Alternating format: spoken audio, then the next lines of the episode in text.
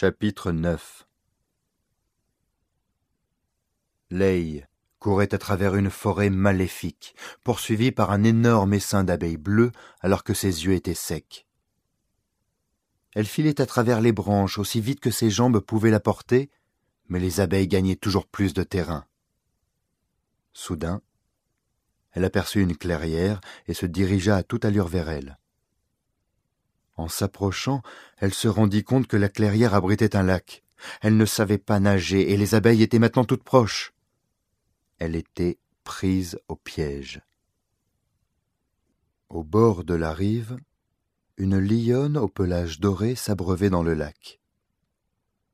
La lionne leva la tête, la regarda et lui sourit. Leigh se précipita vers la lionne et sauta sur son dos. Le fauve s'élança sur les eaux du lac, puis plongea en laissant les abeilles filer au-dessus d'elle.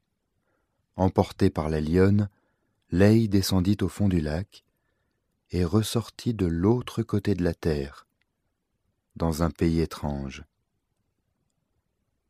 Puis une sonnerie retentit, laissant la place à son dortoir familier.